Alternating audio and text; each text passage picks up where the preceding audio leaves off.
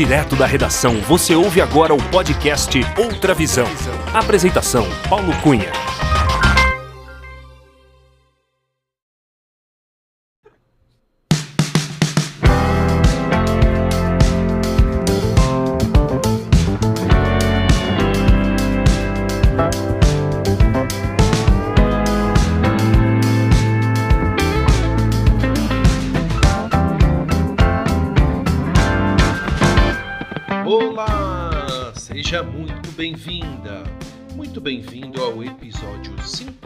54 do podcast Outra Visão. Eu sou Paulo Cunha, o Paulão, e falo da redação da Outra Visão Comunicação em Belo Horizonte.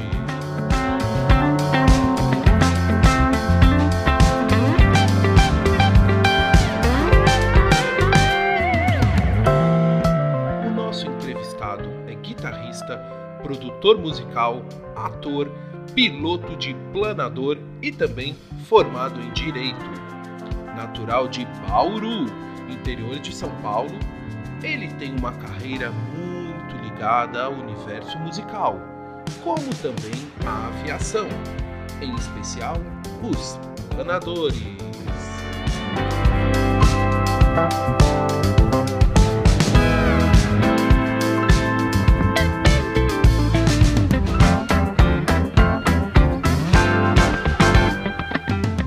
Durante a nossa conversa, ele contou sobre a sua carreira como produtor musical, falou da época que fez parte da banda Professor Antena na década de 1990, revelou como iniciou o trabalho de ator, se tornando um verdadeiro garoto propaganda, com mais de 50 comerciais realizados. E como não poderia deixar de ser, deu uma verdadeira aula sobre voo em planadores, o voo à vela.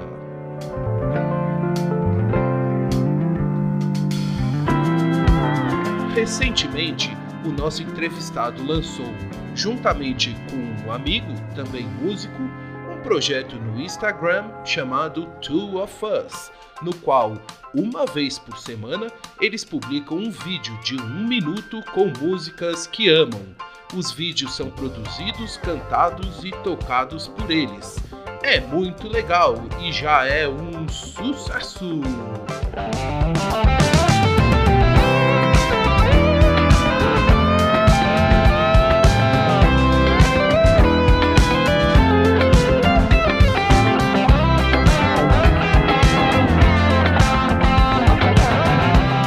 E é com muita alegria recebemos neste episódio do podcast Outra Visão Alessandro Delicato, o Ale, o pai do Enzo, que eu sei tem muito a nos ensinar e várias histórias para contar.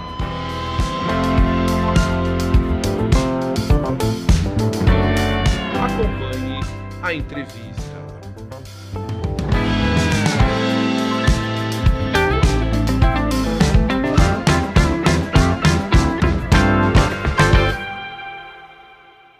Alô, Alessandro Delicato. Tudo bem com você, Ale? Fala, Paulão. Tudo jóia? Tudo ótimo. Muito feliz de estar aqui com você hoje. Ah, que legal, Ale. Ale, seja muito bem-vindo ao podcast Outra Visão. É com muita alegria que eu te recebo aqui para a gente bater um papo bem descontraído. Muito obrigado por aceitar o convite e por prestigiar este podcast. Ale, para começar a nossa conversa, eu gostaria de saber de qual cidade você está falando neste dia 15 de março de 2021. Neste momento de São Paulo, Vila Madalena, Paulão. Ah, direto da Vila Madá, conexão com Belo Horizonte, com a redação aqui da Outra Visão Comunicação.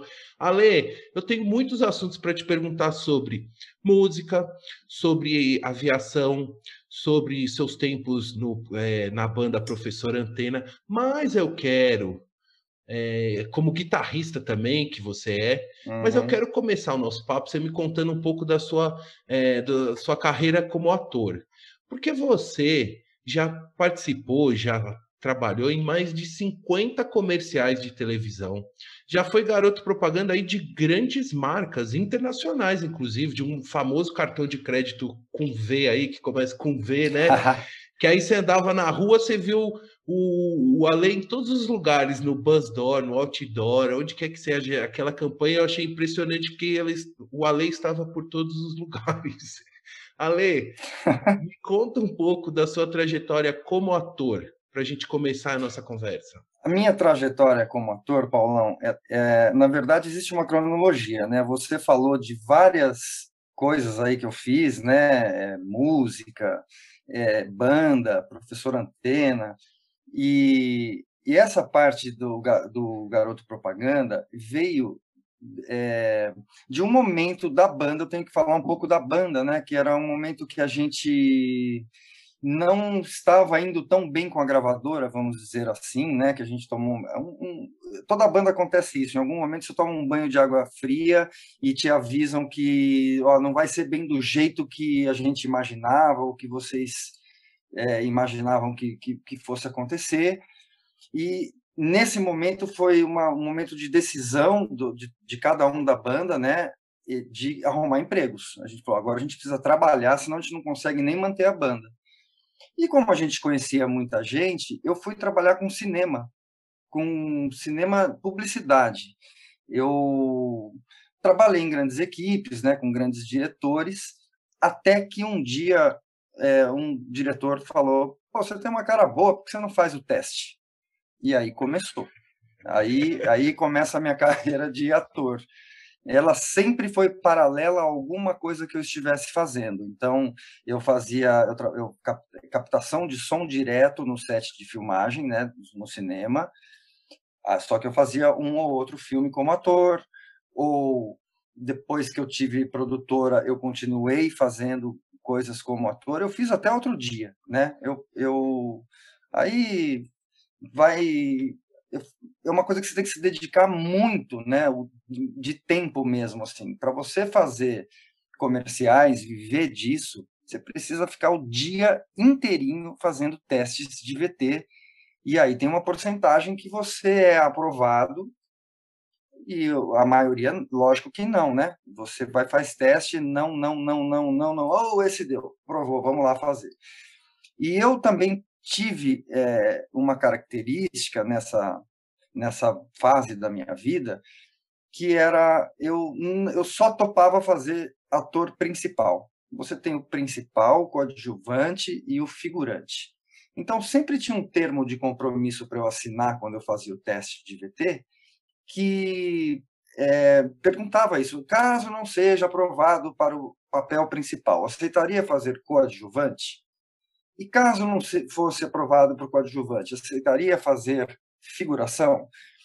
Eu colocava não nessas duas últimas opções por uma questão simples de cachê. O cachê caía muito. E, e, eu trabalhava já com outras coisas. Eu falei, eu não posso parar de fazer o que eu estou fazendo, me dedicando na minha vida, para fazer uma, um bicozinho de, com todo respeito, pelo amor de Deus, né? De, de, de figuração ou de coadjuvante só por conta do cachê. Eu cheguei a fazer alguma coisa de coadjuvante, sim, inclusive com Wagner Moura, é, mas é, era, era mais raro. Então eu acabei, sem pensar, sem ser uma estratégia, fazendo papéis principais nesses comerciais. É, então, você vê que tem uma cronologia, né? É, uhum. Eu não, eu não pensei em ser ator. Eu sou um belíssimo de um cara de pau. É isso que eu sou. Olha, então, pera, então vamos voltar aqui para você contar um pouco sobre o início da sua carreira como músico. Porque, ó, eu sei que você também é formado em Direito, natural de Bauru, interior de Exato. São Paulo, certo? E uhum durante nos anos é, final dos anos 80, né, começo dos anos 90, você fez parte de uma banda teve muito muito famosa que foi a banda chamada Professor Antena. Eu gostaria que você contasse um pouco sobre a banda, sobre a formação, quem era a turma que estava nessa empreitada aí. Então, lá em Bauru, já fazendo faculdade de direito, é, eu conheci essas é, pessoas da banda, então, o Rodrigo Leão, que era o vocalista, é, o Che, que era o baterista, morava em Bauru, apesar de ser de São Paulo, foi uma época que ele morava em Bauru. E a gente montou a banda morando em Bauru, o Rodrigo em São Paulo. Então eu vinha toda semana para ensaiar, fazer show, é, no, no comecinho dos anos 90. Em 92 a banda começou. Hum. Quando foi em 93, finalzinho de 93, eu me formo na faculdade, num sábado, eu te juro, Paulo, eu me formei no sábado, no domingo, no dia seguinte, a gente teve um show no Rio de Janeiro e a gente foi contratado por uma gravadora multinacional, que era a BMG Ariola. E imediatamente eu já mudei para São Paulo.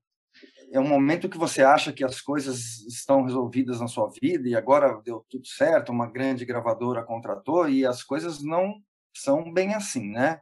Aí a gente viu a realidade dos fatos, de como tudo funcionava. Nesse momento que nós fomos contratados pela BMG, é, o mercado fonográfico brasileiro ele vinha capengando, ele, ele, as, as, as gravadoras não estavam contratando. Né? No final dos anos 80 e começo dos anos 80 foram muito conturbados no mercado fonográfico brasileiro. É, nós fomos contratados numa leva onde cada gravadora grande, multinacional, as majors, né, assim chamadas, é, lançaram um selo para gravadoras, é, um selo para bandas independentes, é, bandas que ninguém entendia direito, porque eram sons, eram, era bem diferente né, do que a gente vinha acostumando do que a gente era acostumado com os anos 80. Então, é, a BMG tinha um selo que era o nosso, que era o Plug. Então, o Plug contratou o professor Antena, contratou o Patofu, aí tinha o Caos da Sony, que contratou, por exemplo, o Skank, tinha o Banguela da Warner, que contratou o Rapa, e mais um monte de bandas. E a gente era uma aposta da BMG. Então, eles criaram selos menores dentro da gravadora e para arriscar alguma coisa para eles mesmos entenderem é, o que era essa nova tendência. Então, Professor Antena, Raimundos, Patofu, Chico Science, mais uma infinidade de bandas é, se lançaram assim to, todas ao mesmo tempo e a gente fazia shows juntos no, pelo Brasil inteiro, né? principalmente nas capitais. E, e desses shows, é, as, as, algumas bandas foram se despontando. Né? Eu acho que da minha época o Skank foi a que foi mais longe, mas enfim, tivemos tantas outras, né? O professor Antena não chegou a ser famoso, estourar assim, mas a gente se divertiu muito, né? A gente fez o sonho de um jovem de 20, de 20 e poucos anos de ter uma banda de rock, né? Então eu vivi isso, a gente viveu, era muito legal. A gente fez programas de TV, acho que em todas as emissoras abertas, canais abertos. A gente fez turnês pelo Brasil, a gente tocou aí em BH, a gente tocou em Porto Alegre, a gente a gente e isso era uma super curtição. É, e durou 12 anos essa banda. A gente insistiu, né? A gente insistiu. Então, é, e aí tem algum momento que você fala, meu, eu preciso tomar outro rumo, né? Não, não... Agora, estourar realmente não, não foi o caso, assim. A gente, mas eu me considero super satisfeito e a gente se considera, a gente acha, acho que todo mundo acha isso da banda, que ainda bem que a gente fez aquilo, porque foi um prazer muito grande, foi um astral, a gente foi um aprendizado que não teve tamanho e, e que eu uso muito até hoje, né? E então é isso, a banda a gente gravou dois discos completos, né, fora os singles e tal. A gente fez cinco videoclipes, tinha MTV na história, né? A gente frequentava bastante. Então, eu acho que o aprendizado foi a, a, o maior o maior a maior herança que eu pude adquirir, né, do, da, da banda. Ô Ale, só para entender, você na, no Professor Antena, qual o instrumento que você tocava? E, e para a gente registrar aqui, né, nessa nossa conversa, você puder registrar o nome do, dos integrantes da banda, claro. para a gente deixar aqui registrado. Então, eu tocava, eu era o guitarrista, eu tocava guitarra solo na banda, Professor Antena. O Rodrigo Leão, que era o cantor da banda, ele, ele tocava guitarra e, e era o cantor e tocava guitarra, né, a base. O Che era o baterista. E no começo, a banda ela eh, teve muitos integrantes. Então, ela começou com um baixista que era o Arthur, que era um querido, super baixista, criativo, tal. Só que logo para gravar o primeiro disco, ele saiu da banda, entrou o Serginho Bartolo, que é um cara conhecido assim, aqui toca em várias bandas, funk como Legusta e tal, e Karnak. É, então a, a, base era essa. Mas a gente teve, a banda foi aumentando, a gente teve percussão, que era um cara chamado Lala, queridíssimo. A gente acho que foi uma das primeiras bandas assim de pop rock com é, DJ, DJ mesmo, com picape, com disco lá mandando scratches e tal. A gente tinha uma cereja do bolo que era o Tiquinho, trombonista, né? Uhum. A banda tinha trombone. Era um trombone solo, não era um naipe de metais. É... Então, e a formação final do último disco, que foi uma formação muito importante também, éramos o Rodrigo Leão, o Che na bateria, o, o, o Tintim, o Marcelo Trota no contrabaixo, grande cineasta. Esse cara virou um super diretor de fotografia do cinema hoje. É um cara muito bacana e um super baixista também. E, e eu na guitarra solo. Éramos, éramos quatro no final da formação. E a gente se encontrou nesse formato mais enxuto, sabe? Era uma banda mais coesa, mais enxuta e um som. Eu acho que coeso é uma palavra boa, porque a gente em quatro dava conta do recado não que eu não gostasse das outras fases, porque foram foi, foram demais. Aliás, eu ouvi recentemente o nosso primeiro disco, eu falei, nossa, como a gente era ousado, né? A gente era ousado, a gente não tinha medo de ser feliz. A gente não tinha essa preocupação, ah, será que a rádio vai tocar? Será que a gravadora vai gostar? Será que talvez até por ingenuidade mas a gente não tinha essa preocupação, a gente deixava cair e a gente fazia o que dava na cabeça. E é... isso foi um lado, é, a gente se entregou para a música, né, para a arte, pra, de um jeito sem rédeas. E eu acho que isso foi a coisa mais legal que a gente fez. E talvez o maior motivo de da gente não ter estourado. Porque era, tinha música de sete minutos. Uhum. Né? Isso nunca ia tocar no rádio.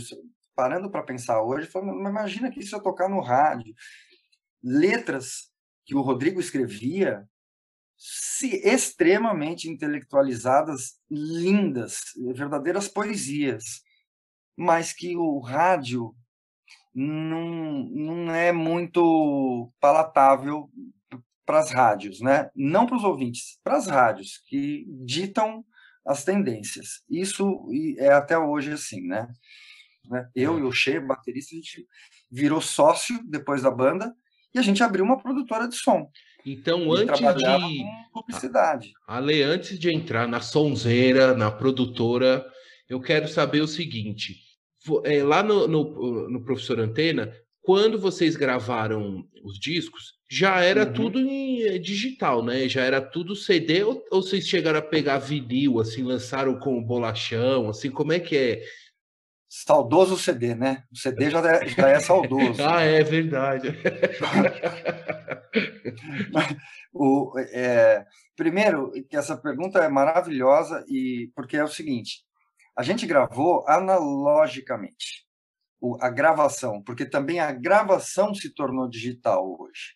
Então a gente gravou com as máquinas Studer de duas polegadas, era uma fita de rolo, fita magnética, que era uma pataca de uma, de uma espessura assim, a fita, é, que tem o, o tão amado som analógico. Isso, o, talvez o digital possa ter, até ter superado o analógico, em, em qualidade, em pureza, em, em, mas é, o gosto, para quem conheceu o som analógico da fita, esquece, é insuperável. É insuperável. Então, eu estou falando do processo de gravação no estúdio. Nós gravamos o primeiro disco numa mesa analógica com gravadores analógicos. Fita. Então, esse é o número um. Ah, é, o formato que a gente lançou, as mídias, também, é, isso é uma, como se diz, eu, eu, eu, me sinto até orgulhoso, né? Assim, é, que a gente lançou em CD, vinil e cassete, nos três formatos. Isso foi meu fita cassete com etiquetinha lá da banda, da gravadora oficial, então CD, vinil e cassete. É, hoje em dia virou isso, né? É, que eu adoro, hein? Adoro. A única coisa, a grande crítica que eu tenho ao formato de hoje, uhum. mas eu adoro, eu sou eu, eu fico ouvindo Spotify o dia inteiro, eu acho demais, eu acho democrático para o artista, o artista recebe pelo, pelo serviço de streaming, você acha, para quem quer ouvir, é, você acha o que você quiser de som, tá tudo lá, e é maravilhoso. O único lado negativo é que quando nós tínhamos os, o vinil, que era um formatão grande, né? Quando você manipulava aquilo, né, o cuidado que você tinha que ter, era um ritual, você tirar o vinil da capa, daí tinha aquele plastiquinho dentro. Existia um ritual né, de você pegar, escolher o vinil na, lá na prateleira, aí você pegava a capa do vinil, tirava o disco de dentro, limpava, tinha uma buchinha especial para você fazer isso, né, uma esponjinha. Eu lembro que ela era azul de um lado e vermelha de um, do outro, para você dar aquela limpadinha. Às vezes um paninho, um algodãozinho com álcool. Tinha gente que lavava com água e sabão. É, tinha, tinha de tudo. Era, era, é, isso que era o legal, era o, o manipular né, a, a, mídia. Aí o toca-discos, colocar a agulha ali. A hora que você colocava a agulha na primeira faixa, era um momento que você sentava no sofazão lá. E outra, o som era aquele 3 em 1 com caixa de madeira que tinha o som verdadeiro, que ele vinha mesmo. O som vinha, né? O som, o som vinha. Porque hoje em dia também é maravilhoso. Você tem essas caixinhas que é tudo super prático. Com Bluetooth você fala com uma caixinha desse tamanho que faz um som que você fala, não acredito que está saindo daí, né? Mas no final das contas, o som grande, caixa grande, é isso até hoje, porque é físico, é onda sonora, né? É, uhum. é físico. Então, é pressão sonora. Então você tinha lá o seu 3 em 1 com caixas de madeira com alto-falantes grandes, com, enfim. E aí você sentava no seu sofá, colocava a primeira faixa, pegava o encarte do, do vinil e começava a acompanhar as letras. Aí você via a ficha técnica, você via o estúdio que era gravado, você via é, cada músico que gravou qual instrumento. Aí você via nomes de instrumentos que você nunca tinha ouvido na vida. Isso era uma coisa, era uma imersão mesmo a, aquela obra que era inteira amarrada. Então, um disco era um disco amarrado, ele não era um single. Ele era um disco que tinha lá do A e lá do B, 12, 11 músicas, que fazia um sentido. As músicas, elas tinham elas tinham elas eram amarradas entre si no estilo, nas letras, no, na sonoridade. Então, eu acho é, que isso dava uma base muito bacana, assim, e, e a gente é, ouvia e decorava, né? Porque é. você ficava ouvindo, custava caro, então você ficava ouvindo, ouvindo, ouvindo, ouvindo, até não aguentar mais aquele disco, e você conhecia, e você conhecia ele é, os arranjos, né? Um amador prestava mais atenção em arranjo, na, nas, nos eventos que aconteciam na, na música. Então, é, isso eu acho que é o lado que a gente perdeu. A gente agora, a cultura do single, tudo tem um lado bom, tá, Paulão? Então, hoje em dia, você lança uma música, que é um single. Então, você vai lá, lança a música, a música toca no rádio, na internet, onde quer que seja, ela é trabalhada, e aí você, daqui três meses, vai lá e grava outro single. Na época do vinil, já era as músicas eram trabalhadas individualmente nas rádios, então elas eram trabalhadas sim como um single. É, então tem, tinha a música de trabalho, essa música durava três, quatro meses, aí virava para uma outra, então era meio como um single. Só que você tinha que gravar tudo de uma vez para caber numa mídia só, né? Porque você imagina, é, você imagina uma você gravar obra, uma né? música, é, uma obra, e isso virava uma obra. É, eu, eu disso eu sinto falta. Eu que vivi bem nos anos 80, assim, de comprar vinil e de adorar, não via a hora de comprar, de lançar, do artista lançar o próximo disco. Aí era caro, não era baratinho, você falava, e ainda mais é moleque, não tem grana nunca, né? Aí você juntava lá umas moedinhas lá para, vamos lá, vamos comprar o próximo. E, e aí era um deleite, né? É, porque você tinha essa imersão na, na obra em si, né? Você tocava também a obra, você, você é, consumia ela com os olhos, os encartes eram feitos por grandes artistas, é, sim, sim, sim. enfim, né, fotógrafos e desenhistas e, e, designers. E eu acho que isso trazia, enriquecia muito mais, né? Eu tô com, eu, depois acho que a gente vai falar disso, mas eu tô com um trabalho agora e eu tô analisando muito música a música dos Beatles. Então, vamos, então vamos entrar nesse assunto que até vou, vou fazer um comentário aqui que é o seguinte: quantas bandas do, mas antes dessa geração toda digital emplacavam sucesso de um disco inteiro? Você conta nos dedos, né? E uma delas que a gente pode contar nos dedos que emplacava quase todas as faixas de sucesso eram os Beatles, né? que é. assim, todas eram. E aí é o gancho para a pergunta, Lê. Eu sei que você hoje tem um projeto chamado Two of Us, e que uhum. você uhum. e mais um amigo. Ele o... é o Sérgio Chagas, o Serginho. O Serginho, Serginho, que você e o Serginho Chagas publicam uma vez por semana um vídeo de um minuto com músicas que vocês amam. Ale, me conta do Two of Us e dessa relação aí com os Beatles, porque aí então quando você tinha o, o, o, vinil dos Beatles, esse daí você todas as faixas eram sucesso, né? Bom, isso, esse assunto eu adoro, né? Porque os, é, os Beatles foi a primeira banda que eu, foi o primeiro disco da minha vida primeiro disco que eu tive da minha vida era uma coletânea dos Beatles, que era os Beatles Heritage. Era um, era um disco que tinha, por exemplo, She Loves You em alemão. Olha. Eles, esses caras, eles fizeram, eles inventaram tudo, inclusive o videoclipe, eles que inventaram, eles inventaram, eles inclusive estourar todas as músicas de um disco eles que inventaram né? então é, eles eram é uma coisa impressionante.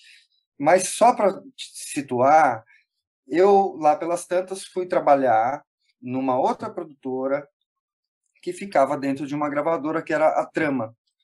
É, e aí sentávamos eu e o Serginho do lado.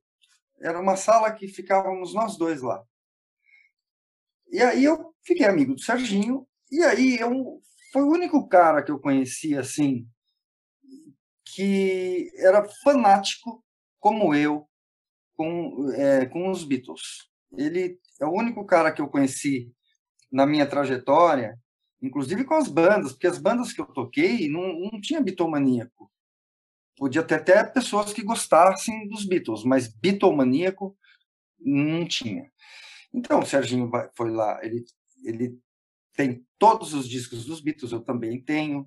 Ele tem, ele conhece a história, né, as histórias por trás, eu também conheço um monte. É, e é vidrado como eu sou, ouve Beatles até hoje como eu ouço, porque é, é, é, é amor, né? É uma coisa que é uma, identi uma identidade mesmo, assim, com uma banda, com um determinado som. E um belo dia, então isso a gente foi trabalhando e sempre gostava de Beatles, beleza. Um belo dia, acaba um, um dia de trabalho, assim, finalzinho do dia, ele pega um violão aqui do lado e começa a tocar uma música dos Beatles. É um rock que era lá do C, né? Esse realmente você tem que conhecer bastante. Meu, eu peguei, tinha, a gente tinha uns instrumentos lá, né? a gente trabalhava no estúdio, então eu peguei uma guitarra e a gente fez uns, e eu comecei a tocar junto. Ficou legal, ficou virou uma tiração de onda, né? Eu, eu peguei o celular, gravei e postei. No, a gente postou nos nossos perfis é, pessoais. E virou uma tiração de onda. Aí eu faço um monte de micagem, de careta e tal lá, porque a gente não estava pensando em, em, ter um projeto, nada. Cara, e, e, ficou tão legal que a gente falou, putz, vamos, vamos abrir um canal, né, no, no Instagram. E aí começou a, a história. Então, quando a gente montou o canal, a gente já tinha alguns posts gravados que a gente foi fazendo, a outra, a outra, a outra. Quando tinha umas quatro, cinco músicas, a gente falou, meu, vamos fazer um canal nosso? Aí a gente colocou esse nome, Two of Us, que é o nome de uma música dos Beatles, muito legal, muito bonita. É... E a gente inventou isso, vamos lançar esse desafio uma uhum. vez por semana, um minuto das músicas que amamos. E note que não é exclusivamente Beatles. A gente é músicas que amamos. Só que como a gente ama os Beatles, nada mais natural do que 99% das canções são dos Beatles. Rapaz, em cinco meses a gente tinha 12 mil seguidores. Foi um negócio que eu nem eu acreditava. E, e, o que, e a pandemia a gente teve que tirar o pé, vai perdendo seguidor, viu? Você para de alimentar, então esse negócio de uma vez por semana, um minuto das músicas que amamos, você está se comprometendo. Ó, eu estou me comprometendo. Toda sexta-feira eu vou postar uma música nova aqui com a gente cantando. Então isso, quando veio a pandemia, a gente parou, né? A gente se afastou, não fico, a gente chegou a gravar coisas de casa e juntar, não deu certo igual, ficou legal, mas não deu certo igual, e a gente se afastou, né? Indeterminadamente. E agora uhum. a gente voltou, faz, sei lá, acho que faz um mês que a gente voltou. É um microfone é como eles gravavam.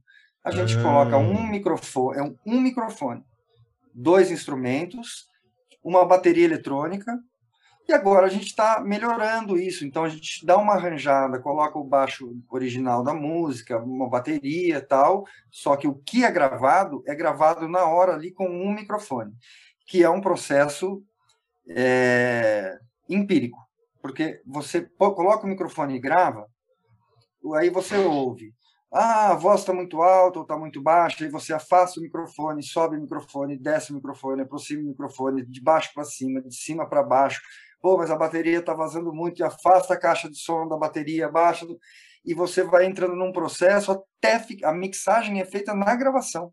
Olha. Então, é um barato de fazer isso, né? E a gente nesses, nesse ponto também tem uma coisa muito bacana de falar, que é você começa a radiografar as, cada música dos caras.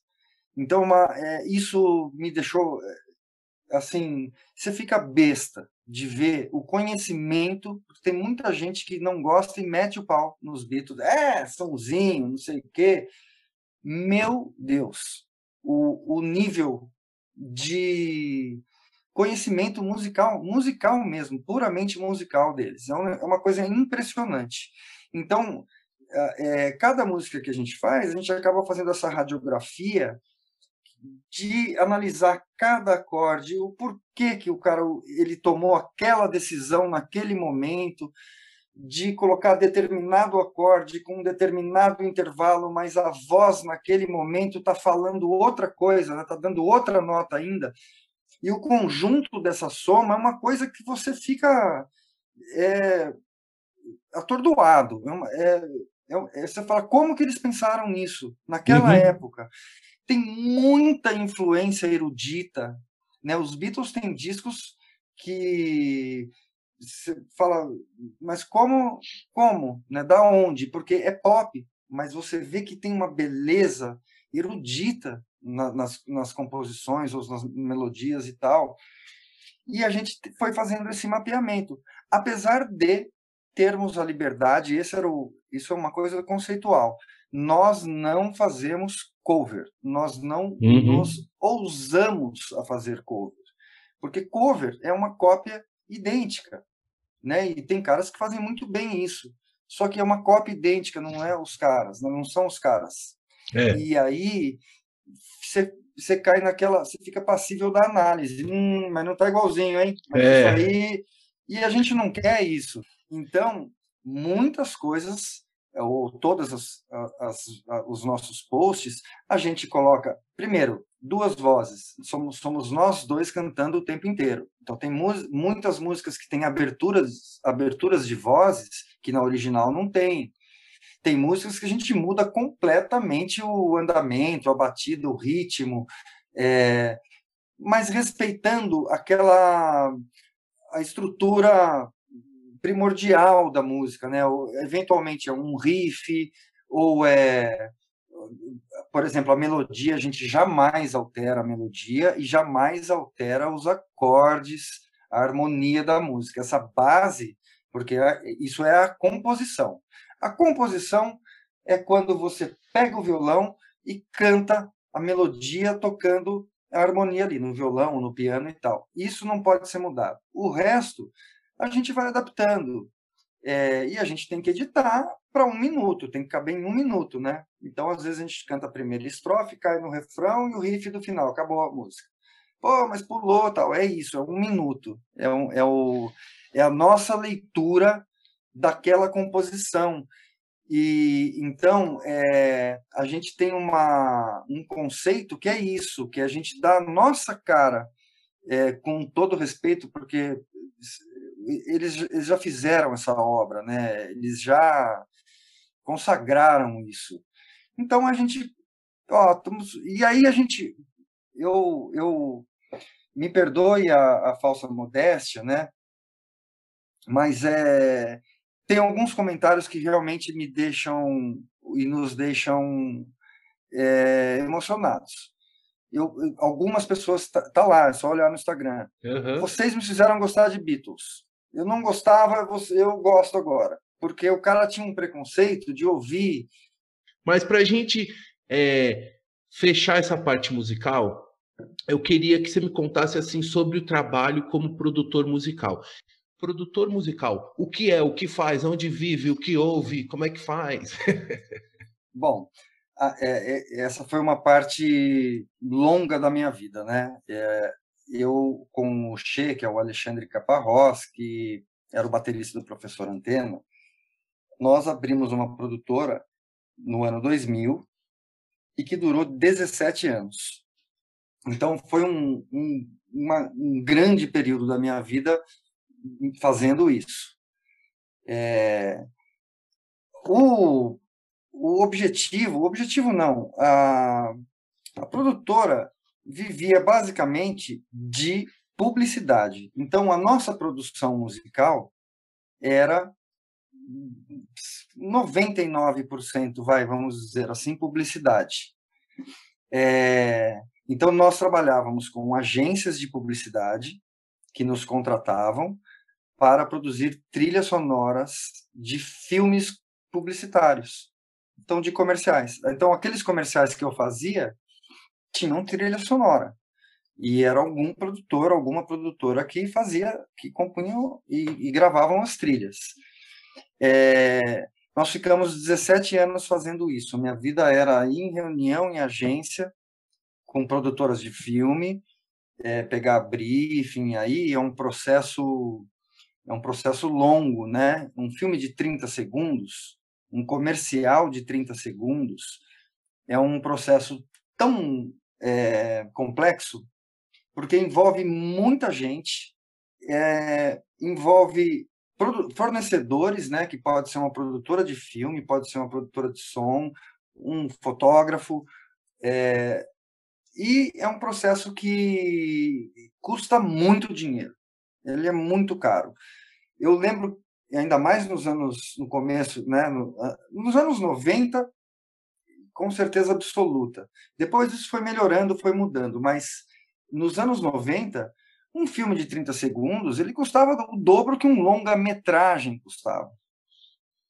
Por, por isso que tanta luta do cinema nacional, né? O cinema nacional lutou muito para chegar onde ele chegou hoje. E eu me orgulho muito de onde ele chegou hoje, porque a gente cresceu demais, né?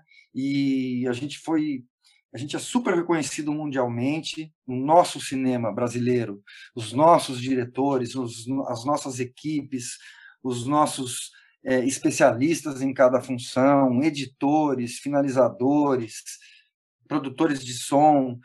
E eu estou falando isso porque tudo é amarrado, né? Uhum. Trilha sonora vem de um pedacinho no cantinho do negativo, do, na verdade do positivo, né, que era é, projetado na tela de cinema, tinha um cantinho ali que era a trilha sonora, que era a parte onde a trilha estava sincronizada. Então, é, isso tudo cresceu muito no Brasil. A gente chegou longe e, e, não parecia que a gente fosse chegar longe tão rápido, porque 20, 30 anos não, sei lá, não, é, eu achei que foi bastante rápido. A gente tem indicações a Oscar, no Paulão a gente a gente faz um cinema de muito alta qualidade hoje em dia. Então isso é um ponto.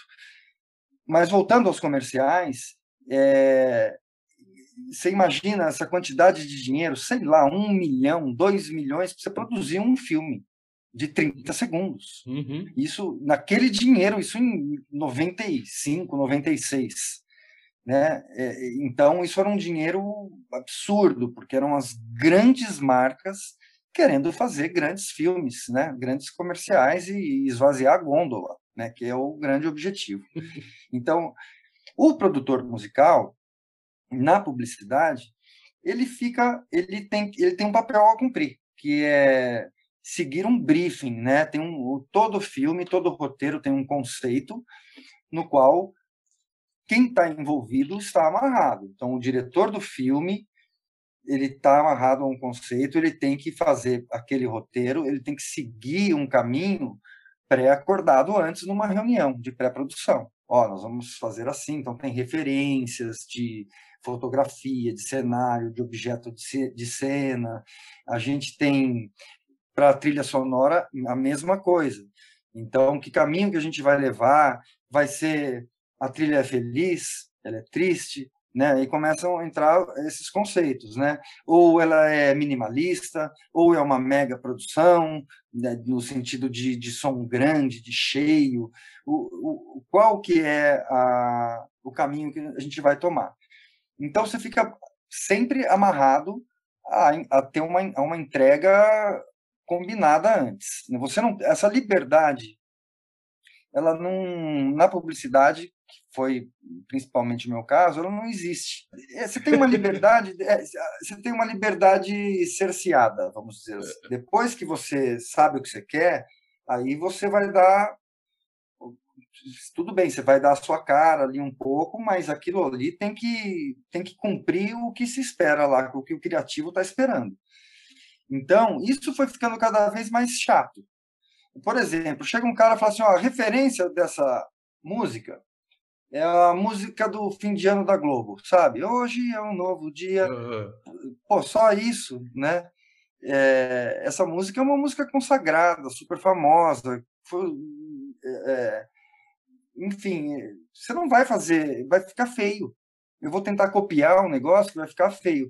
Então, você tenta entender o mood da música, né? Aquele, o clima, a, o que, que ela passa de emoção, é, e aí tentar fazer algo que dê aquela, que dê esse mood, que dê essa emoção, que dê essa sensação que o, o criativo está querendo. Porque você tentar copiar fazendo diferente, nunca deu certo isso. Nunca deu certo.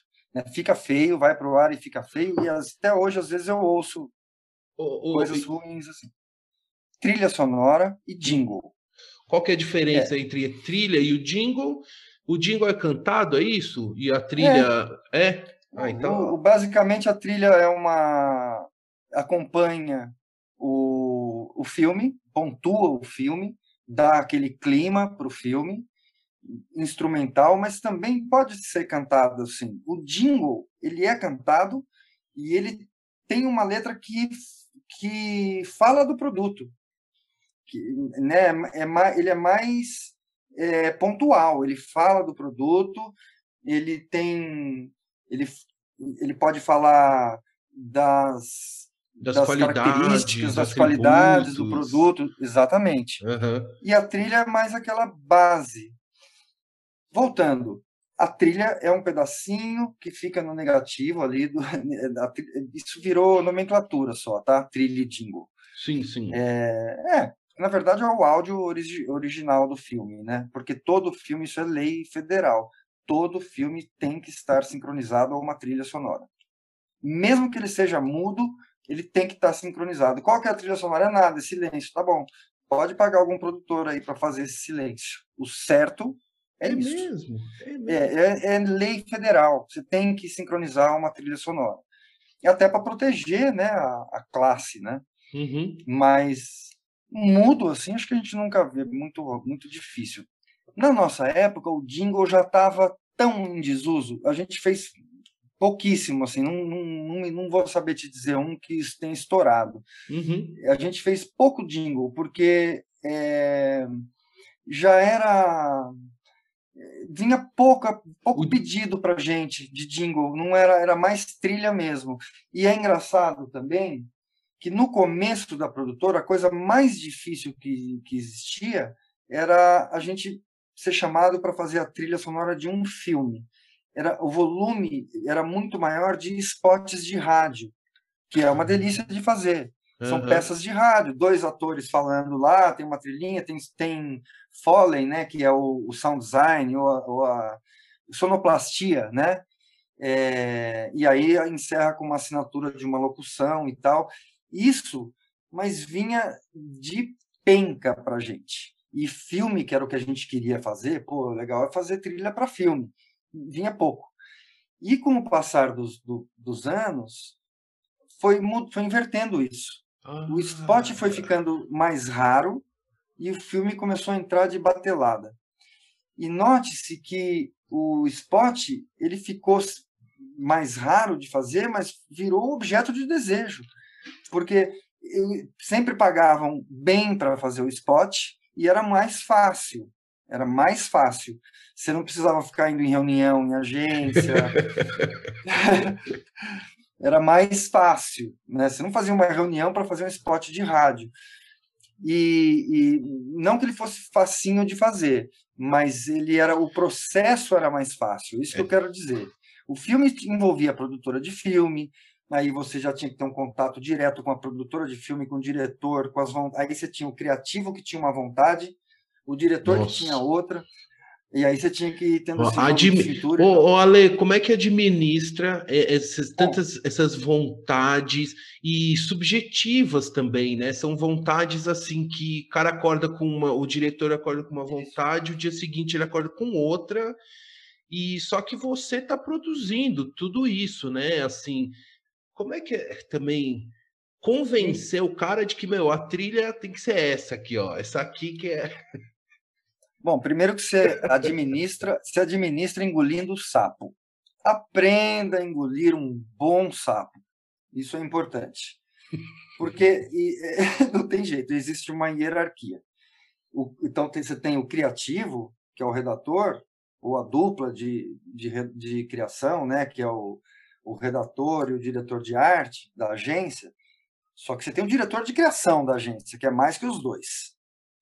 Do outro lado, você tem o diretor do filme, que ele quer fazer o melhor filme para ele, para o rolo dele. Tá, todo mundo tem razão. Você vê? E aí, você tem o cliente ainda, que é uma terceira peça do negócio que manda em todo mundo. Que paga, é que paga a conta, né? e que paga a conta. Então, a primeira coisa, aprenda a engolir um sapão grande, desce, engoliu, beleza, acalmou, então agora você administra cada um. E você tem que tomar muito cuidado para não falar besteira para um e para outro, né? ou para não fritar as pessoas. Ah, mas o diretor não quer. Se vai chegar para o diretor de criação e falar mal do diretor do filme, não cai bem. Não, não cai bem você falar mal de ninguém, né? Então você tem que isso, pelo menos isso é uma coisa que funciona bastante ou que se estabeleceu assim, que é a única maneira, a única maneira de você resolver esses conflitos. Argumento. Eu já convenci e já vi outras pessoas convencerem tanto um lado quanto um quanto o outro só com argumento o cara fala, eu quero que você altere, está muito alto esse, sei lá, um determinado som lá que está no seu filme, tá, pode abaixar isso. Aí você vai lá e defende. Pô, mas se eu abaixar isso, você, ele vai dar uma outra intenção para o filme, porque isso, vamos supor, isso é um som de um telefone. O som desse telefone, o telefone está em primeiro plano. Se eu abaixar esse telefone, vai distrair a atenção para aquele outro negócio que está em outro plano.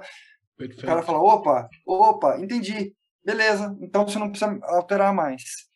Então, eu falei um exemplo bem, bem simples assim, né? Um, mas ele é, é, isso, é argumento contra argumento. Chega um momento, depois que a produção já foi realizada, você está lá na reunião para aprovar o filme, reunião de aprovação.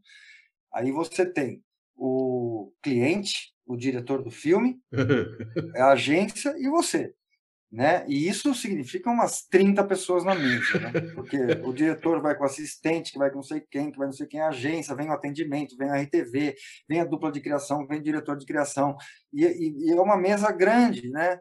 E aí é, é, um, é um perigo, porque é muita ideia, né? É muita gente para dar ideia. Porém, o argumento, você não vai dar uma ideia ou argumentar uma coisa que não esteja absolutamente condizente com o briefing, com, com a intenção de tudo. Então, você está envolvido com aquilo. Por isso, aí eu vou. Primeiro elogio que eu vou fazer. É importante esse volume de reuniões que existem. A gente precisa ir, a gente precisa se envolver com cada filme que a gente faz, a gente precisa entender o que o, o criativo, o diretor querem para aquilo. A gente precisa saber é, como o que, que o que, que, eles como qual é a leitura né que você está fazendo daquele briefing que você está recebendo e aí tentar chegar é, se você não entender isso você não consegue chegar uhum. e às vezes você chega perto às vezes você é de primeira é super elogiado às vezes você ouve um não é nada disso. Eu já fiz oito trilhas para o mesmo comercial. Oito. Olha só. Ô, Ale, uma dúvida para a gente fechar esse assunto. A, na, na época, a remuneração sobre esse trabalho era sobre a obra entregue ou sobre o tempo que demandou a produção desse, dessa obra? Porque, de repente, como você falou, Não. você fez oito versões de um mesmo, de um único comercial. Você entregou Isso um, é né? mara maravilhoso. Isso que você está falando é maravilhoso. Você tinha, é, era muito radical, assim. É, então, você mandava um orçamento, esse orçamento ele era referente a produção de trilha sonora exclusiva, gravação de locução standard, é, direitos autorais e conexos, então, é, que mais? É, gravação, é, produção de sound design, né, que são os efeitos, a sonoplastia e tal. Então, isso era um pacote, ó.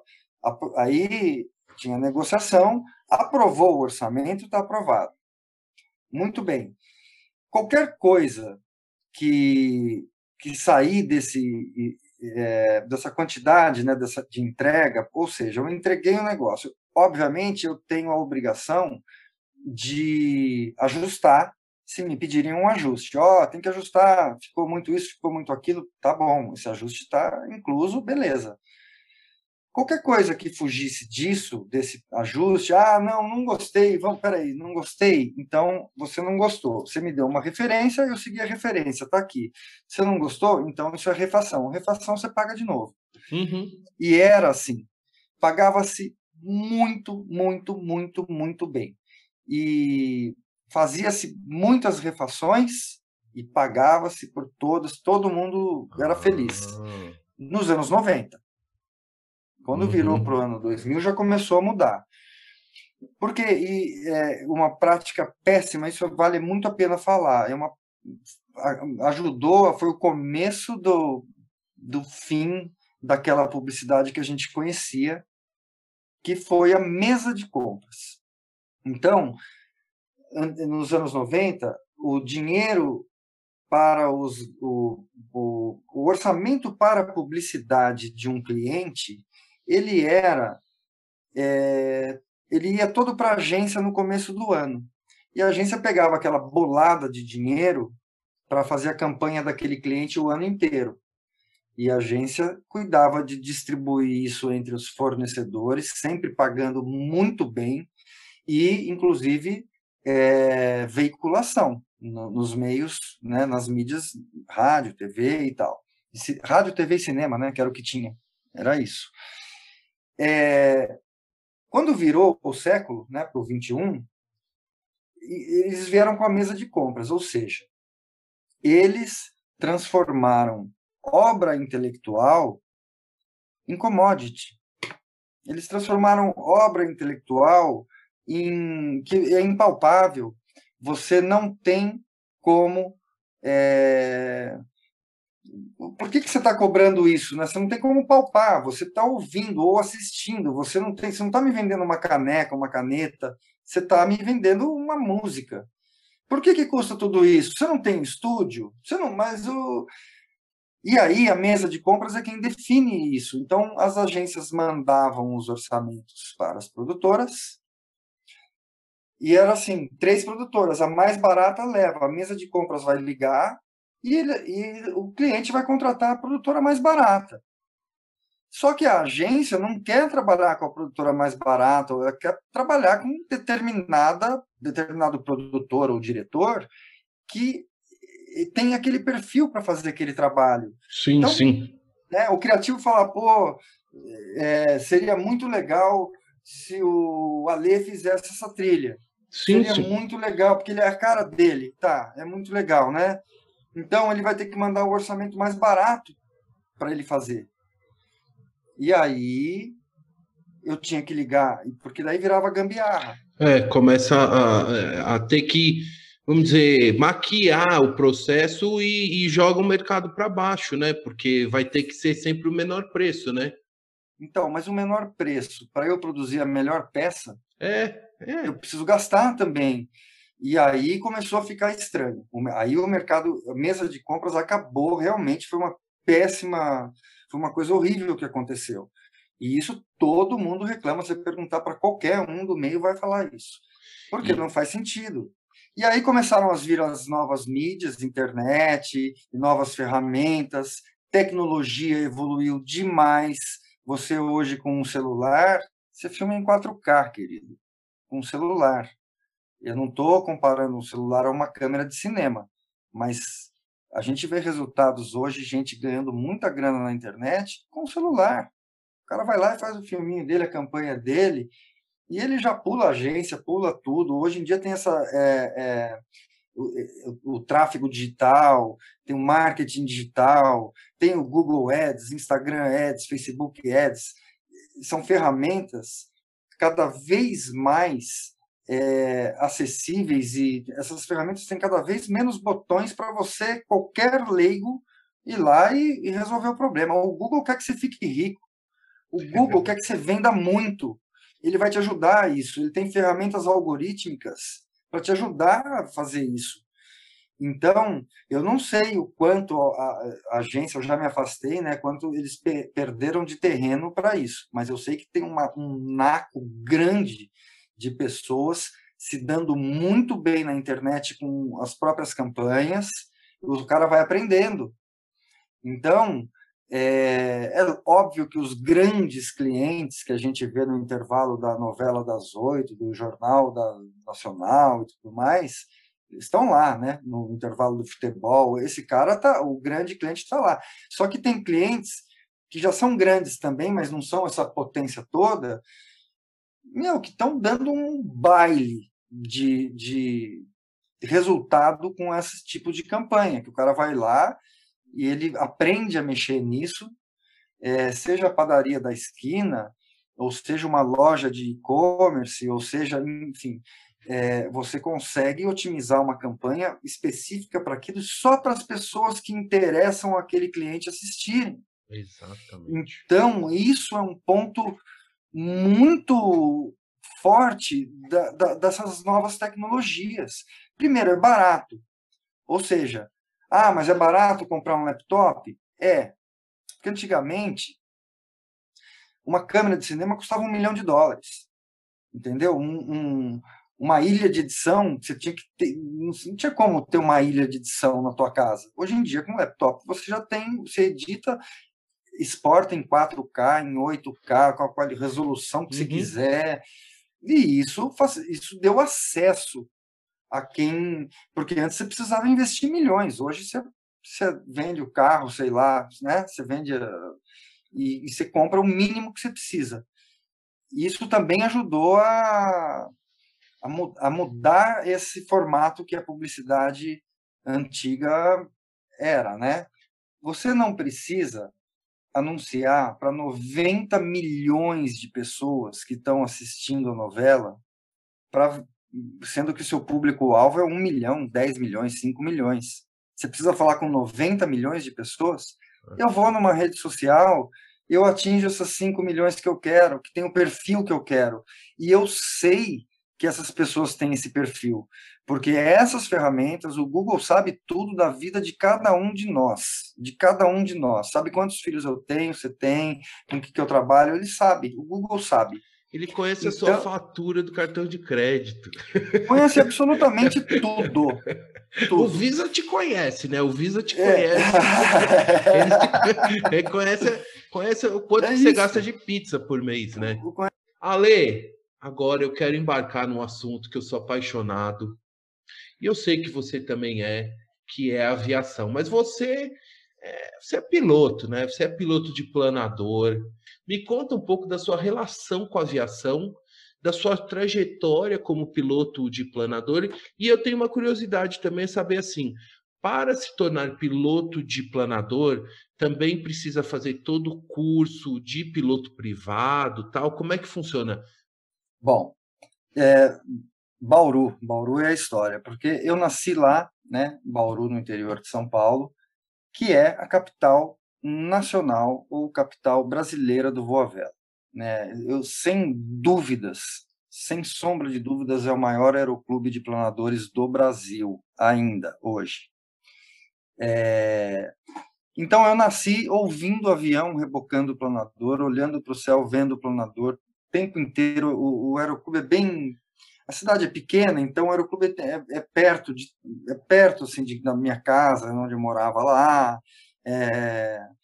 E é um lugar lindo, né? O Aeroclube é um lugar lindo, um lugar que as pessoas da cidade inteira frequentam. E eu nasci isso como uma coisa natural, né? o planador nunca foi, eu nunca me impressionei com o planador. Nossa, um planador, porque eu nasci lá, eu via isso o tempo inteiro. É, lá em Bauru todo mundo sabe o que é um planador, que é uma aeronave sem motor, basicamente é isso. Então, é, eu uma coisa super natural para quem é bauruense. Hum, quando foi em 1982, eu era jovenzinho, não tinha feito 12 anos ainda, eu fiz o meu primeiro voo. Fui lá, paguei lá, meu pai pagou, vai, vai lá, vai lá, vai voar. Eu fui, voei, fiquei absolutamente fascinado, já com 11 anos, e ficou naquilo ali, ficou ficou ali, aquela sementinha ficou ali. É, quando eu completei, quando eu ia fazer 16 anos, eu pedi para o meu pai um violão de aniversário. E ele me falou, ó, um, perdão, quando eu fiz 16 anos, eu pedi para o meu pai um curso de violão. Ah. E ele me falou, um curso de violão eu não posso pagar junto com o curso de planador, que era uma coisa que ele sabia que eu queria. ou você escolhe o curso de violão ou de planador, não dá para pagar os dois. Aí, molecão, tal, eu falei: "Ah, vou querer fazer o curso de violão". E aí, toda a história, né, que a gente já conversou. Uhum. Em 98, mais ou menos, acho que foi 1998, eu numa dessas transições, né, é, de banda, de gravadora, de saindo, parando de trabalhar com cinema, eu estava meio minha vida estava meio conturbada e eu, a única coisa que eu tinha assim garantida que me sustentava era a profissão de ator, que que estava indo muito bem, estava fazendo um monte de filme. Eu fui um final de semana para Bauru visitar meus pais e fiquei duas semanas lá, porque eu fui fazer um voo de planador uhum. e aí eu falei não, é isso, é isso. Eu já fiz o voo e já emendei o curso, né? comecei a fazer o curso. O curso você precisa, sim, é piloto privado de planador. Então, você ah. tem código ANAC, não é licença. Você tem que fazer um exame médico. É, eu, o meu exame médico eu mantenho até hoje de segunda classe, que é o exame para piloto privado de avião também. Mas hoje já caiu um pouco. Você tem o para aviação desportiva, que é um, é o, eu acho que é o quarta classe. Mas é a mesma coisa o exame é igual. Então, eu sugiro, faz o de segunda classe, porque às vezes, se você tiver vontade de fazer o curso de avião depois, fora 15 horas de instrução de abatimento que você vai ter no curso, no curso prático, você já tem o, o exame médico, né? Então, é, se, respondendo a sua pergunta, você precisa ser piloto privado deplanador. É isso que você, esse é o, é, é a carteira que você tem, o brevet. É, você precisa ter um exame, um exame, teórico, que são cinco matérias que você tem que estudar e fazer a prova. Tem o, o exame médico e o exame prático. Aí, com 40 horas de voo, você pode fazer o seu pedido de cheque, que aí você vai ser checado por um checador oficial e aí vem, vem lá a carteirinha. É e, e quantas horas de voo em planador você já tem desde que você tirou sua licença? Paulão, o planador não é igual ao avião, né? Que você liga o motor e vai voando. Então, dá muito, você tem, dá muito mais trabalho você ter poucas horas. Então, ah. eu tenho aproximadamente 600 horas que para planador já é muita coisa. Eu conheço, eu tenho amigos que têm 7 mil horas de planador. Mas 7 mil horas de planador, o cara voou a vida inteira nos, cinco, nos quatro continentes, né? Porque na Antártida não dá para voar. Voou campeonato mundial, voou tudo, voou o dia inteiro, faz isso o tempo inteiro. Então, para uma pessoa como eu, 600 horas, pô, em 20, 20 anos mais ou menos de prática, porque também você não fica é muito difícil, né? Eu, para mim é um, é um hobby. É, você não fica estável voando sempre todo ano, né? Você tem períodos que você dá uma parada, aí você retoma. É, é uma curtição. Eu já voei dois campeonatos. Eu tenho alguma experiência. Eu já fui para expedição de planador, só planador, motoplanadores. Eu já vivi uma, bastante coisa assim, mas nem perto dos, dos grandes campeões, enfim mas eu voei bastante vou ainda, estou totalmente em dia com as minhas carteiras e tal. pandemia dificultou um pouco mais, né? Eu estou tô, tô aqui em casa, enfim, mas eu, tô, eu sempre tomei esse cuidado de ficar em dia. Então conta pra gente um pouco assim sobre as características de se pilotar um planador, do voo, o que, que você podia assim resumidamente, assim, contar para a gente um pouco assim como a experiência de voo de um planador num dia bom. Tem a ver com isso que eu estava falando também.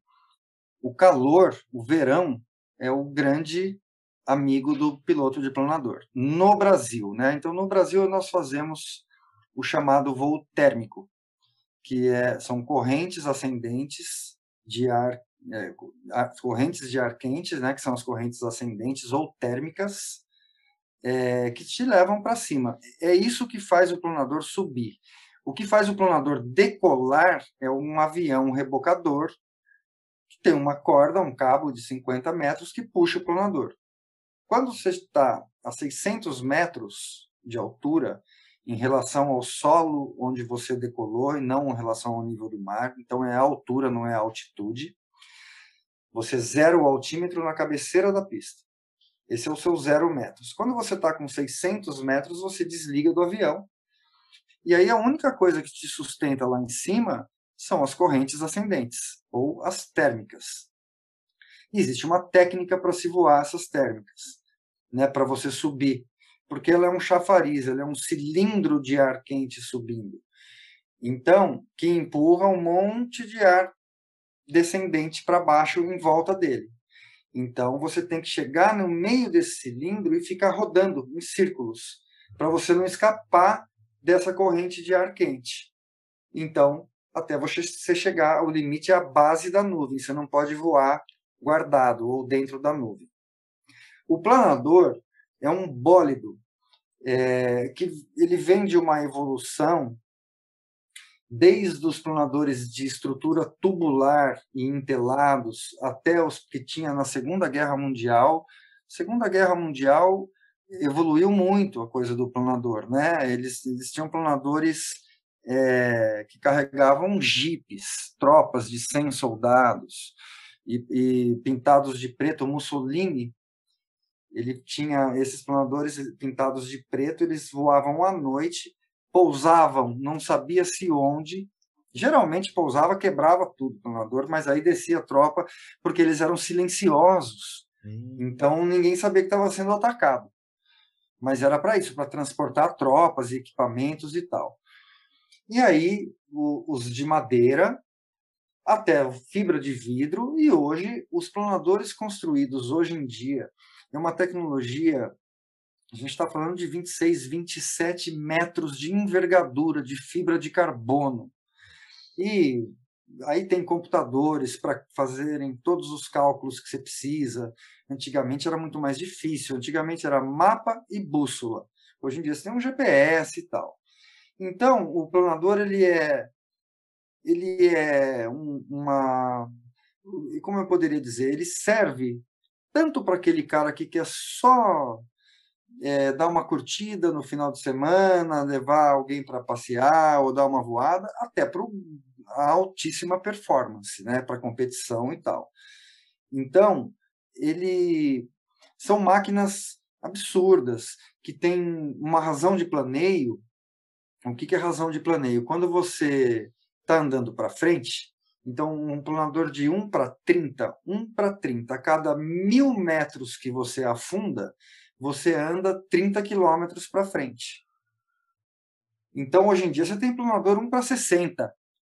Você imagina, com 2 mil metros de altura, você anda 120 quilômetros para frente, sem motor. Então, um avião, quando perde o motor, ele, ele tem uma razão de planeio. Você tem que voar muito mais rápido só que se você tiver com mil metros, você vai andar 100 metros para frente. Você se ferrou. Você não tem você precisa do motor. Você não tem, você não tem essa razão de planeio que foi pensada para isso, né, no planador.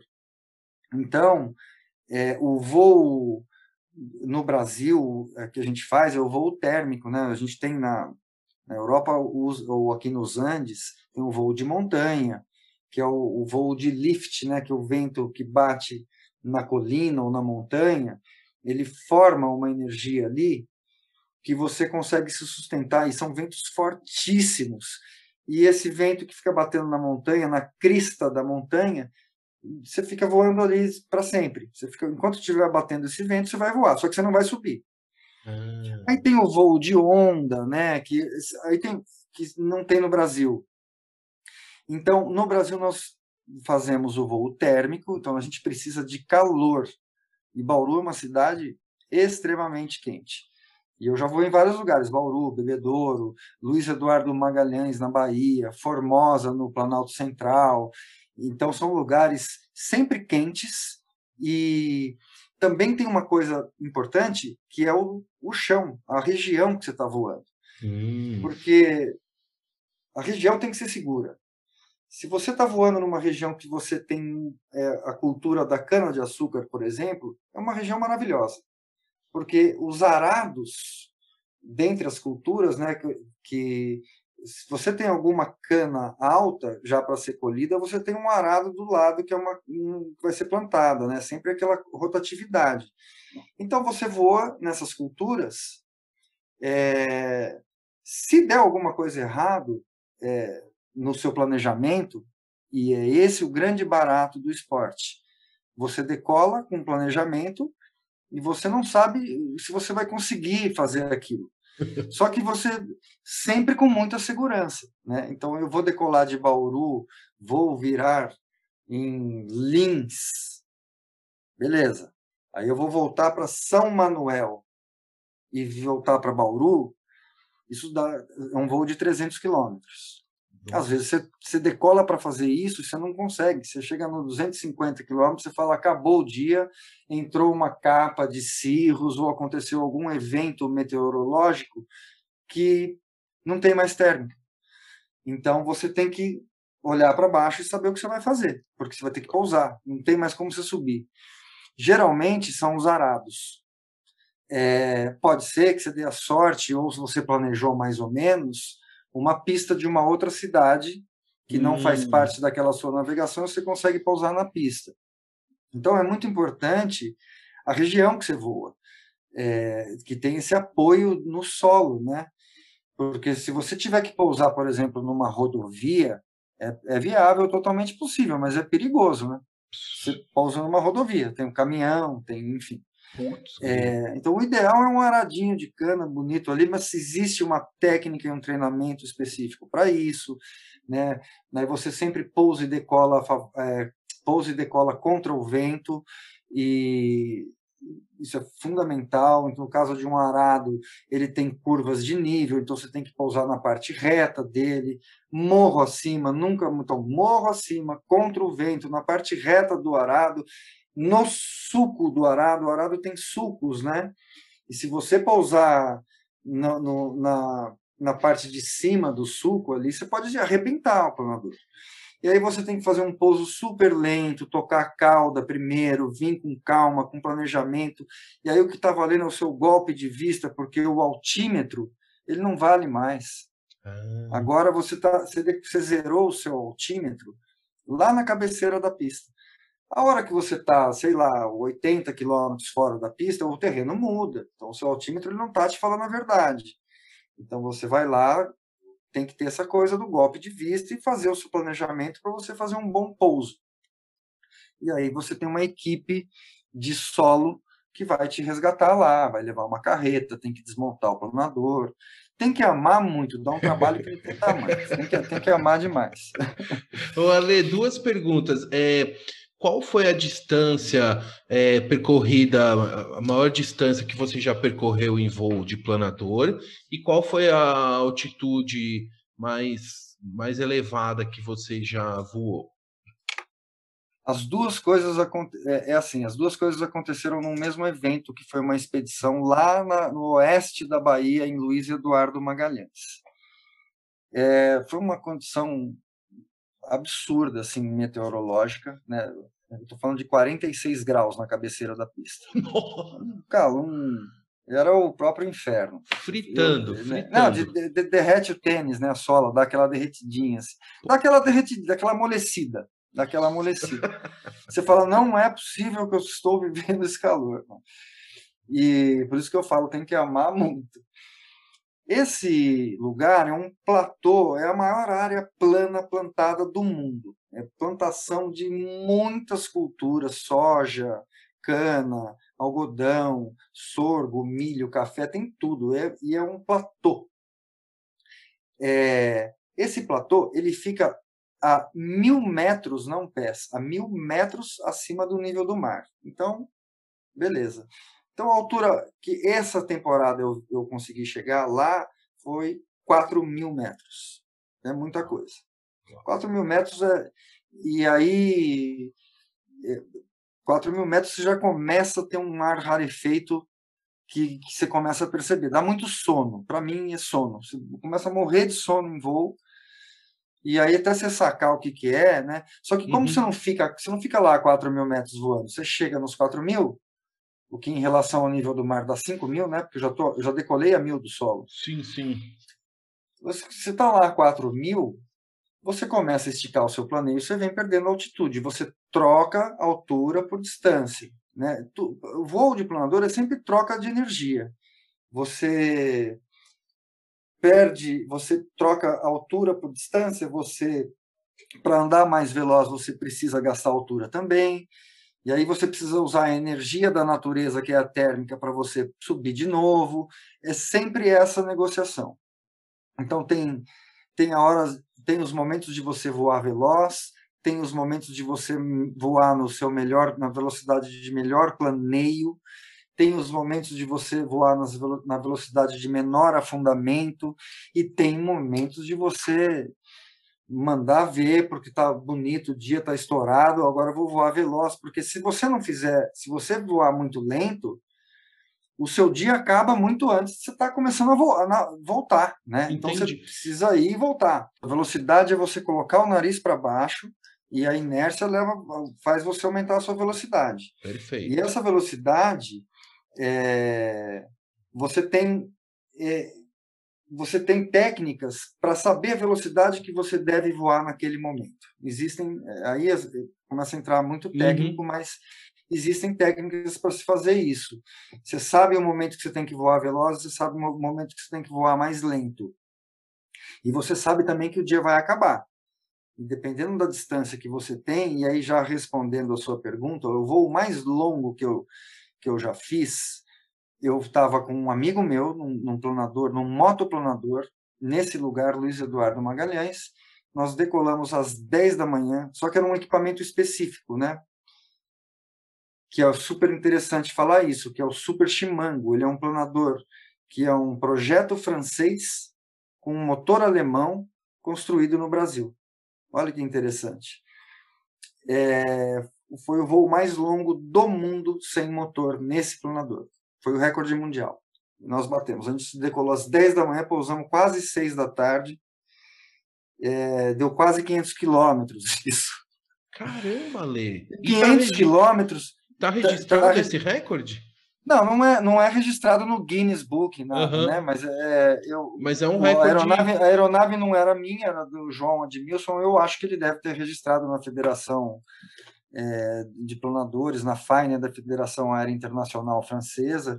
Não sei se ele fez isso. Então repete, mas... repete. Foram então um recorde só para a gente reforçar então, isso. Foi, o, foi o recorde mundial, foi o voo mais longo sem motor, porque nós decolamos às 10 da manhã e desligamos o motor até pousar.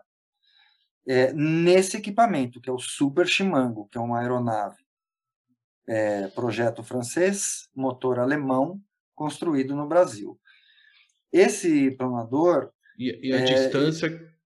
454 quilômetros, se não me engano, tá? É, mas para esse equipamento é muita coisa.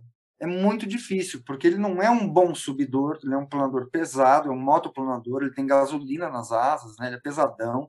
Ele não tem uma aerodinâmica que, se comparado aos planadores de alta performance, é, não sobra nada, né? Os de hoje em dia, é, os perfis das asas e tudo, e ele ainda tem uma hélice embandeirada lá no meio, parada. Ele não guarda hélice nada. Então é arrasto. Então, para esse equipamento, tanto que é o voo mais longo do mundo no Super Chimango. Que legal. Que legal. Eu já voei 600 quilômetros é, com outros equipamentos que poderia ter voado 800 sabe? Então, não, isso que eu estou te falando é depende do equipamento que você está sempre. Uhum. Você então um voo e depende da condição meteorológica. Esse dia foi um dia espetáculo, foi o melhor dia, foi o dia, foi a melhor meteorologia que eu já voei em 20 anos. Eu nunca vi um dia igual, né? Parecia capa de livro, assim, aquelas nuvens maravilhosas, porque a, a térmica num, no verão, que você tem uma umidade relativa do ar mais alta, é, a térmica, ela, isso é técnico, mas é interessantíssimo, porque o Sol esquenta a superfície da Terra. Uhum. Por radiação, a superfície da Terra esquenta o ar que está ali pertinho, o ar da superfície, né? Então, forma-se um bolsão de ar ali na superfície da Terra, né? Dos prédios, das cidades, das estradas tal. Aí um gatilho, que pode ser um vento que bate numa colina, pode ser um caminhão que passa numa estrada e dá um deslocamento de ar, pode ser uma chaminé de uma fábrica. Algum gatilho desprende esse bolsão de ar, desprende para cima. E aí começa uma coisa chamada corrente de convecção, que é o ar quente subindo, empurrando o ar frio que estava em repouso para baixo. Esse ar quente que está subindo, ele tem uma umidade relativa. Ele está subindo como vapor d'água. Ele é gás, ele é ar. Em algum momento, e cada dia isso varia, é, quanto mais sobe, menos calor tem, que a cada 100 metros é menos um grau uhum, de temperatura. Uhum.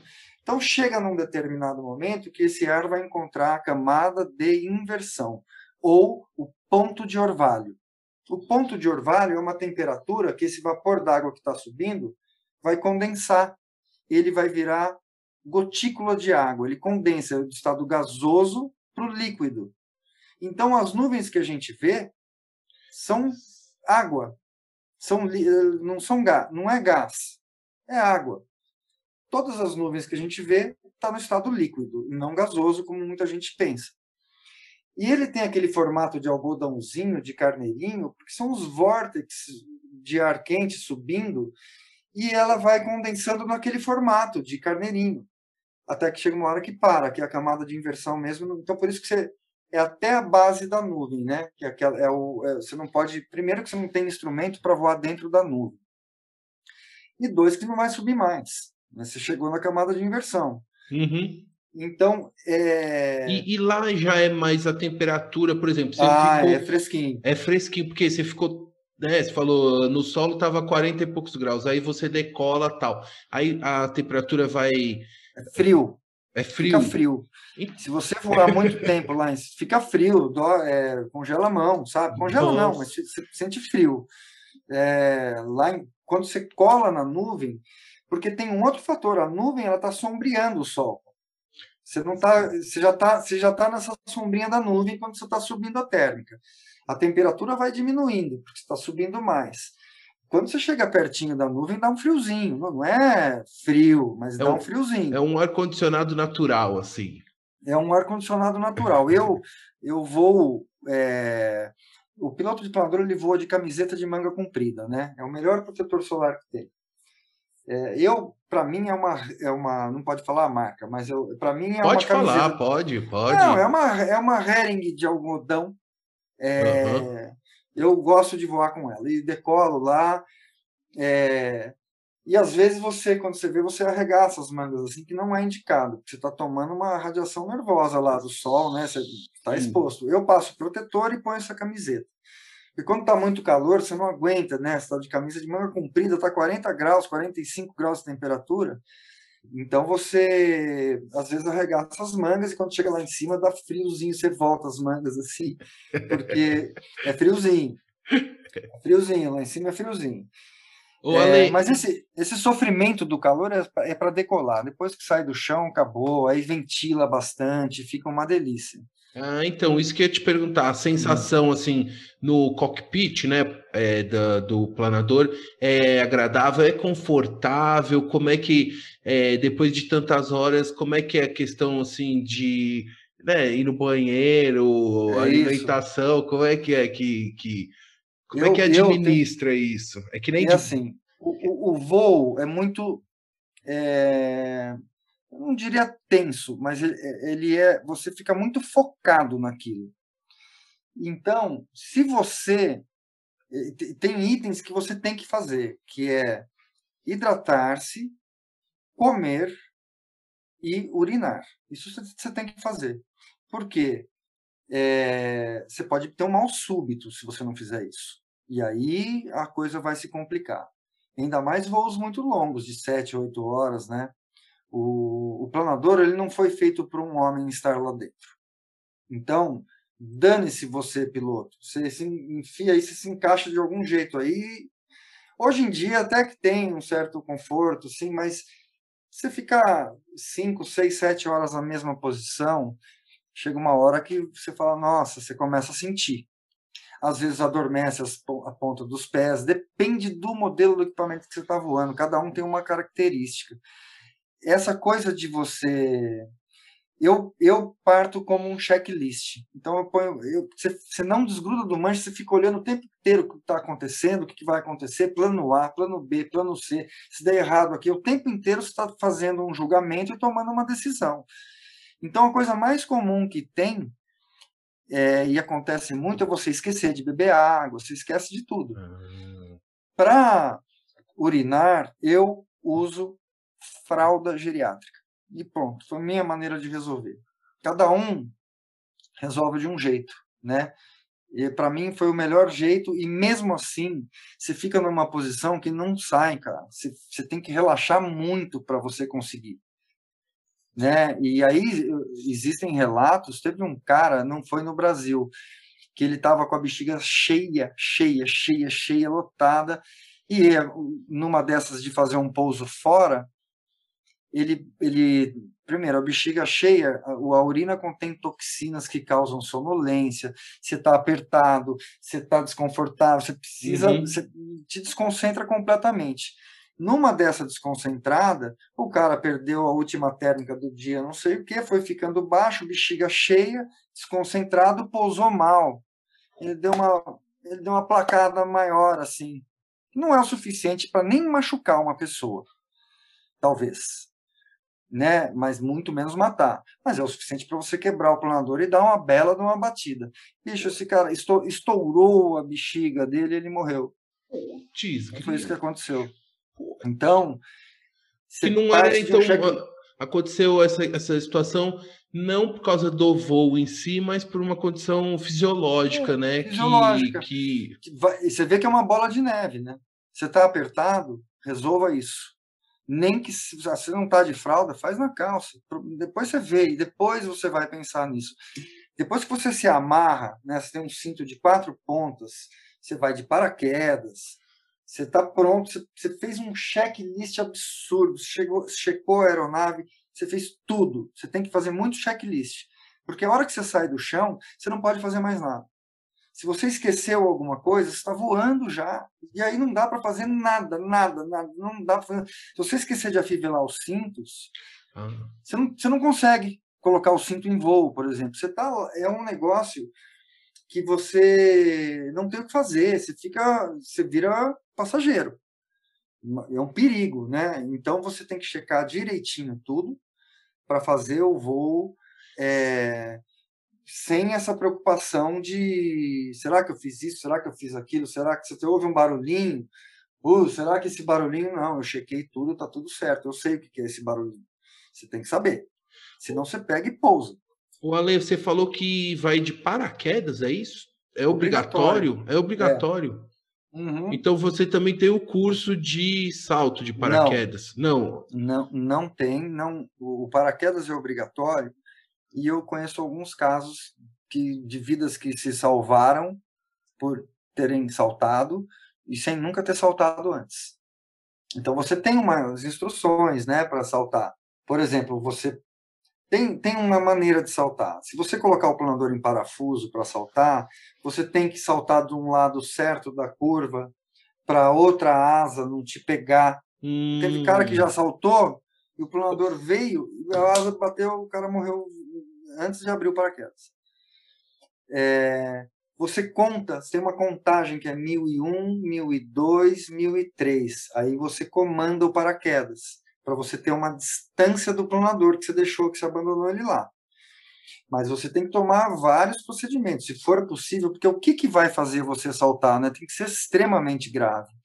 Porque, é, e se você conseguir, você tem que levar o planador para uma área desabitada, para você não matar ninguém embaixo. Então, às vezes, você tem que colocar ele, comandar um parafuso, se for possível, porque você não sabe. Na maioria dos casos de para saltar é colisão em voo, né? são dois planadores que se chocam. Hum. É, isso, se alguém sair vivo, você salta, porque daí não tem que fazer, aí é colisão. Esses momentos, são raros, tá? É muito, eu, eu, enfim, não acontece, você não fica, não fica acontecendo isso. É, eu vejo muito mais acidentes ou mortes é, de pessoas que saltam de paraquedas do que de planador, muito, mas muito mais. E eu, e eu, inclusive, eu já vi cara com mal súbito, cara. Mal súbito. Teve um cara aqui perto de São Paulo, ele saltou, teve um mal súbito. Ele desmaiou no ar. O que, que aconteceu? O sistema reserva abre sozinho, de tão seguro, de tão tecnológico que está também esse esporte, paraquedismo, né? Abriu, o sistema reserva abriu paraquedas para ele, que só que ele estava desmaiado. E ele veio desmaiado assim com paraquedas. Uhum. O aeroporto fica do lado da rodovia. Ele foi indo para a rodovia, veio um caminhão, atropelou ele na hora que ele ia tocar o solo. Ele morreu de atropelado. Putz, grila, cara. Então, é, são, mas são histórias da aviação, Uhum, né? sim, São, são sim. histórias. Isso ninguém me contou, isso saiu no UOL. Saiu, saiu em todo quanto é lugar. Não faz tanto tempo assim. Então, o, o- você não faz um curso de paraquedas, a não ser que você queira, você vai lá e faz um curso de Entendi. paraquedas. Mas você não precisa, só um equipamento a mais de segurança para você estar lá, qualquer coisa que acontecer, você tem mais uma possibilidade, né? Pô, acontece alguma coisa, você fala, pô, tô sem paraquedas, tô, tô sem uma asa e sem paraquedas, Nossa. né? Você queimou uma ficha. Aí É. você Ô, Ale, para finalizar, para finalizar aqui, me, me fala o seguinte: aonde você voa é, de planador? E queria saber se você tem um planador, eu não sei quanto que custa hoje um equipamento médio aí, um valor médio de um de uma aeronave planador e, e, e qual será e quando será seu próximo voo? Bom, eu vou no, eu vou no Aeroclube de Bauru, e como eu falei antes, é, o- é o maior centro de voa vela do Brasil, porque você pode fazer o seu curso lá, virar sócio do clube, e aí você tem um hangar cheio de aeronaves que você faz uma escala, né? Você começa a voar. Então, o planador que você teve instrução é o seu primeiro planador, é a primeira vez que você vai voar sozinho, o seu primeiro voo solo é nessa aeronave que você fez o curso inteiro. Aí você vai fazer suas horas nesse planador, as horas que você precisa para fazer o pedido de cheque. Depois disso, você vai voar o seu primeiro monoplace, que é um lugar só. E aí não tem voo duplo, velho. Você tem que entrar lá e fazer o que você aprendeu no, no de dois lugares. E assim vai indo uma escala, cada vez vai melhorando os planadores até, que, até chegar no, no extrema tecnologia nos modernões, né? Eu já fiz toda a escala, claro, mas é, eu tenho essa, essa, essa, eu tenho essa possibilidade de poder chegar lá e escolher o que eu vou voar Ah, né? Depois que você faz toda a escala, e não tem que ter pressa nenhuma para fazer isso, para sempre vai ser um aprendizado, não existe um voo igual ao outro. Então, eu estou falando que Bauru é o maior clube, maior centro de voa vela do Brasil, porque você pode chegar lá como sócio do clube, você paga só o, a gasolina do rebocador, o cara te joga para cima, você é sócio, você pode voar ele, e acabou. É entendi, que entendi. custa 300 reais, sei lá, 270 reais, você faz um voo, você sócio, né? Sim, sim. É, você paga a gasolina do rebocador e vai voar. É, os planadores, o Brasil cresceu muito no, com os planadores particulares. Muita gente conheceu é, esse esporte, muita gente com, que tem condições comprou planador e planadores assim de altíssima performance moderníssimos. E então existe essa existem hangares com máquinas super modernas, mas particulares. Ah, Bauru é o esquece, não tem para ninguém. Você vai poder voar grandes aeronaves de alta performance, de super segurança, o padrão de segurança, oficina, manutenção. É, meu, existe há 60 e tantos anos e, perdão, 80 anos. 80 anos. Existe o Aeroclube de Bauru e está tudo lá, né? Sempre renovando frota, enfim. de outra, outro, de outra, a outra maneira de se fazer isso é você comprar o seu. Eu não tenho o meu. É, e, e aí entra também naquele terreno infinito. Então, se você pegar um planador alemão, né, Alexander Schleicher ou Champ Hirt, que são marcas super tradicionais alemães de, de, de planador, você vai pagar lá na fábrica 280 mil euros. Então, você imagina você pegar 280 mil euros, multiplica por real. É um milhão de reais hoje. Dá, um milhão de reais. Só que ele vai entrar aqui. 2 milhões. É. O imposto, são 60% só de imposto. Aí tem o frete, tem não sei o quê. Então pode pôr 2 milhões brincando, né? Aí você tem que homologar, tem que isso, tem que aquilo. Você vai gastando. Então, é, agora, por outro lado, tem os planadores mais antigos, tem um, existe um mercado de planadores antigos, ou não tão antigos, planadores usados, você imagina, um planador de 1980, 85, é uma baita de uma máquina, cara. De fibra de vidro, já super moderna, ele é demais. Eu compraria um desses, por exemplo, entendeu? Que custa, aí vai bem menos, né? E já tem no Brasil, você compra de alguém que já tem, que está uhum. vendendo, existe esse mercado. Mas você pode pagar de, sei lá, 250 mil reais aqui pronto para voar já. Entendeu? Entendi. Então, e outra, você não precisa comprar sozinho. Um planador de um ah, lugar só, pô, se a gente comprar em quatro pilotos, uhum. sei lá, sobra para todo mundo. Né? É bastante planador para quatro pessoas. Tanto é que o Aeroclube tem um monte de sócios lá que vão. A gente, é, eu não sei com quantos planadores, a gente comprou mais dois planadores recentemente lá aposentou um outro, entendeu? Porque tem isso, vai, ó, isso aqui já tá bom, já deu, né? E você vê que a gente voa coisas de mil, construídas em 1945, Paulão. Caramba. Estrutura tubular entelado, tá lá igualzinho como era a época, você não adapta nada, o painel é igual, tudo é igual. Então, é, esse, essa aviação existe também no mundo inteiro, a aviação dos, das coisas antigas é, e voam para sempre. Se você fizer a manutenção correta, eles vão voar para sempre. Tirando os de fibra de vidro e fibra de carbono, porque a fibra tem uma vida útil. Mas a vida útil, assim, 18 mil horas. Uhum. 18 mil horas, bicho, você, você vai morrer e vão voar, seu neto vai voar, bisneto vai voar, porque é muita coisa, né? Tem outros que têm 9 mil horas, 8 mil de vida útil, porque a fibra de vidro, assim como os, tem os de, de latão, né?